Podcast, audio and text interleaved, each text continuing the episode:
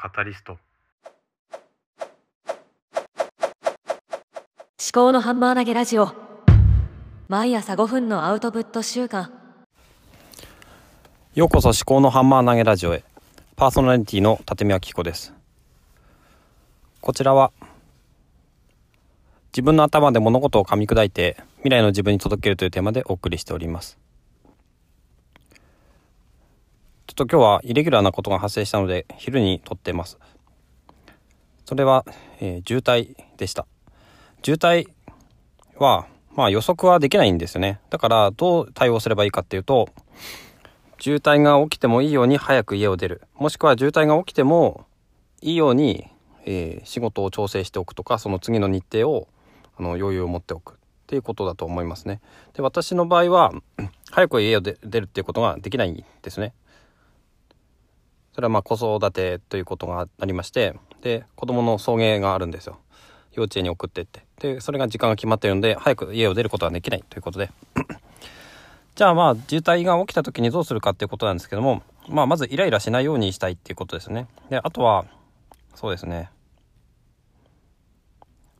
まあ、ちゃんと職場に連絡をするということです。でイライラしないというために、まあ、何をしたらいいのかなっていうことについて、まあ、今日は火曜日ということでインプットをテーマに絡めて話をしていきたいと思います。火曜日の話の仕方としては一つは抽象的な話としてインプット全般について話をするということ。あともう一つが具体的な話としてインプインプットするそのものですね。例えば本であればまあ、読書論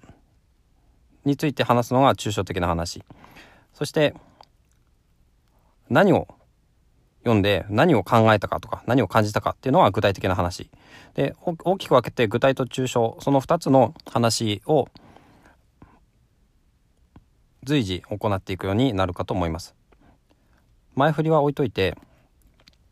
今日渋滞をしたということで私は何をしたかっていうとまあ、そもそも車を運転中にはあの Voicy を聞いているんです。 Voicy とか、まあ、音声コンテンツですよね。ポッドキャストとか、えー、 Audible のみんなのメンタルームとかねそういうものを聞いていますで今日は Voicy を聞いていましたで Voicy の場合はえー、自分がフォローしているパーソナリティの最新のエピソードとかがこう順番に流れるような感じで私はフォロー画面から再生をしています。で、音声コンテンツっていうのは何がいいかっていうと、やっぱりながらで聞けるってことですね。運転をしながら聞けるっていうこと。あとは、まあ、渋滞をしている時も渋滞をしながら、渋滞にはまりながら聞くことができるってことですね。まあ、車であれば昔は私は、車に備え付けの、え、ラジオですね。ラディオ、ラジオを聞いて、えー、いた時間が多かったですね。今でも朝、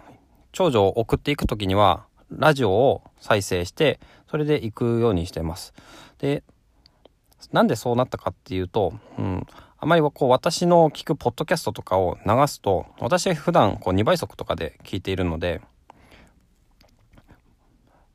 あまりこう子供が聞いててこうなん楽しくも何ともないし私が聞くポッドキャスト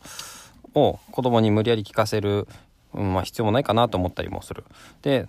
あとはまあ私が通勤する時間この子供を送っていく時間にちょうどまあラジオだとね7時25分から NHK ラジオですと音楽の時間ということでこう何て言うんですかねまあ娘も今日の音楽はどんな音楽かなとかね今日は音楽終わっちゃったとかねあのそういうのがこう自分が家を出てきた時間帯の指標にもなるっていうことでそういう意味でもまあラジオっていうのがこう習慣化とか時間の感覚っていうのを子供にこう、なんていうんですかね、肌身として感じてもらうのにはいいのかなって思思いますね。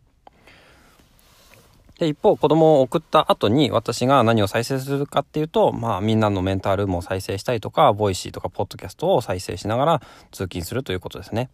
で、今日は Voicy を聞きながら来たわけですね。とは場合によっては、そうですね。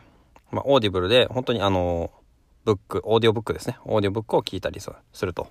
いうこともしていますね。帰りの車の中では YouTube とかをあの、まあ、動画は見ないで音声だけ聞くっていうこともしたりしますね。まあ、やったりするのはあの中田敦彦さんの YouTube 大学とかっていうのが多いです。そんな感じで私はインプットはやっぱ車の中の移動時間っていうのは結構メインのインプット時間になってるのかなとは思いますただその聞いたものに対してどうこう自分に生かしていくとかあの実生活に生かしていくとかアウトプットしていくかっていうのはまだまだ私の課題になってるのかなと思います。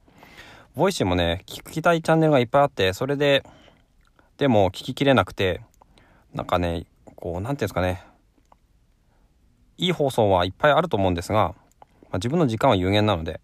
どこまで聞くかっていうのは結構問題になっている。そんなことを今考えているところですね。はい。では最後までお聴きいただきましてありがとうございました。ではまた。